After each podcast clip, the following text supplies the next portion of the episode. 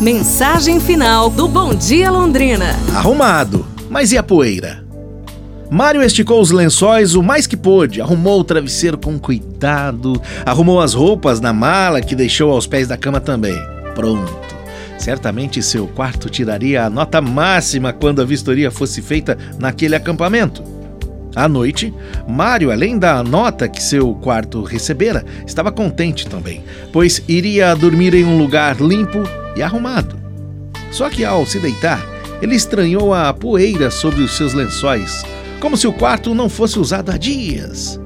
Então ele percebeu que esquecera a janela aberta e a poeira do campo de futebol ao lado havia entrado à vontade. Por vezes, nossa vida pode estar assim.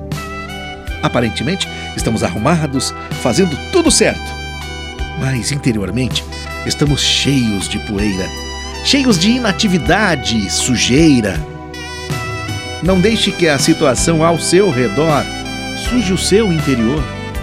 Arrume o seu interior hoje. Pra gente pensar, hein, pessoal? Amanhã nos falamos. Um abraço, saúde e tudo de bom!